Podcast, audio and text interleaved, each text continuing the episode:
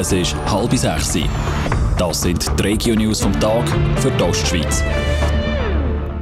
Im Studio ist der Benjamin Fisch. Die Umsetzung der Unternehmenssteuerreform 3 kostet den Kanton Thurgau 36 Millionen Franken. Die Reform will, dass Unternehmen, die international Geschäfte keinen Steuervorteil mehr haben. Dass die einzelnen Kantone aber trotzdem als Standort attraktiv können bleiben müssen sie reagieren. Die Thurgauer Regierung will darum den Steuerfuß für Unternehmen im Thurgau senken, erklärt der zuständige Regierungsrat Jakob Stark. Wir wollen wettbewerbsfähig bleiben in Sachen Steuerfuß. Die Umsetzung muss finanzierbar sein, Staatshaushalt muss im Lob bleiben und es muss fair sein. Das heisst, wir wollen auch Gemeinden berücksichtigen und auch die breite Bevölkerung. Diese Massnahme verlangt eine Gesetzesvorlage. Die geht jetzt in die Vernehmlassung. Einbezogen werden die Gemeinden, der Grosse Rat und auch verschiedene Verbände. Die katholische Sekundarschule Falden St. Gallen wird für alle gratis. Nach zehn Verhandlungen haben sich die Schule und die Stadt St. Gallen darauf geeinigt. Bis jetzt war die Schule nur für Katholiken gratis. Aber 2019 ändert sich das jetzt aber. Die Kosten übernimmt die Stadt. Mit dieser Massnahme soll es an allen Schulen St. Gallen eine bessere Durchmischung der Religionen geben. Fladen verlieren aber wegen dessen ihre katholische Prägung nicht, erklärt die Schulleiterin der Fladen, Margrit Stadler. Wir haben nicht katholisch gerechnet und auch das Turnen war sehr neutral. Aber so die Gemeinschaftsanlässe, an denen wollen wir sehr festheben. Aber es wird niemand in seiner Glaubens- und Gewissensfreiheit eingeschränkt.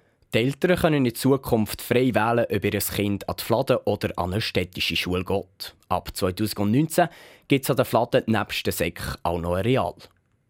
Der Kantonspolizei St. Gallen ist ein Einbrecherduo ins Netz. Die beiden haben innerhalb von 10 Monaten Sachen im Wert von 70.000 Franken geklaut und Sachschaden von über 100.000 Franken angerichtet. Vor allem haben sie Schulhäuser und unbewohnte Liegenschaften als Ziel gehabt. Im Ganzen sollen sie fast 40 Einbrüche begangen haben. An der Tatort haben sie Spuren den beiden mutmaßlichen Einbrechern gefunden, erklärte Florian Schneider von der Kantonspolizei St. Gallen. Aufgrund von diesen Spuren haben wir dann können die mutmaßlichen Täter identifizieren. Es ist dann ein Ermittlungsverfahren gelaufen und im Zuge von dem Ermittlungsverfahren hat man die beiden Männer dann können festnehmen und ihnen die Einbrüche so anlasten.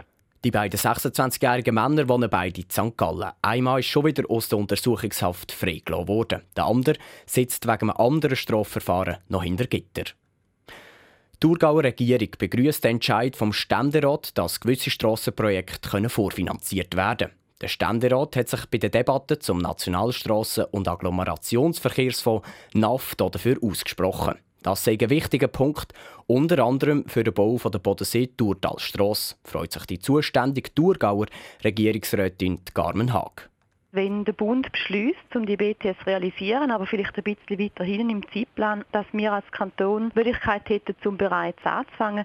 Natürlich müsste das dann super geregelt sein, aber man müsste die Sicherheit haben, dass der Bund die dann auch tatsächlich übernimmt. Und mit dem wird jetzt einfach die Möglichkeit auch geschaffen. Im NAF wird dazu verankert, dass der Bund die Bodensee-Turtalstrasse BTS im Kanton Thurgau zahlt. Als nächstes muss sich jetzt noch der Nationalrat mit dieser Vorlage auseinandersetzen. In Güttingen ist ein Einfamilienhaus aber brennt. Das Feuer sei kurz vor dem Mittag ausgebrochen, teilt die Kantonspolizei Thurgau mit. Auch wenn die Feuerwehr den Brand schnell können löschen konnte, ist Sachschaden von mehreren hunderttausend Franken entstanden. Verletzt wurde ist niemand. Weitere Informationen gibt es auf toponline.ch. Der Kanton St. Gallen spendet 20.000 Franken für die Erdbebenopfer zu Mittelitalien. Die St. Galler Regierung nimmt das Geld aus dem Lotteriefonds, heisst es in einer Mitteilung. Beim schweren Erdbeben in Italien Ende August sind fast 300 Menschen gestorben. Über 4000 Leute haben ihr Dach über dem Kopf verloren. Radio Top.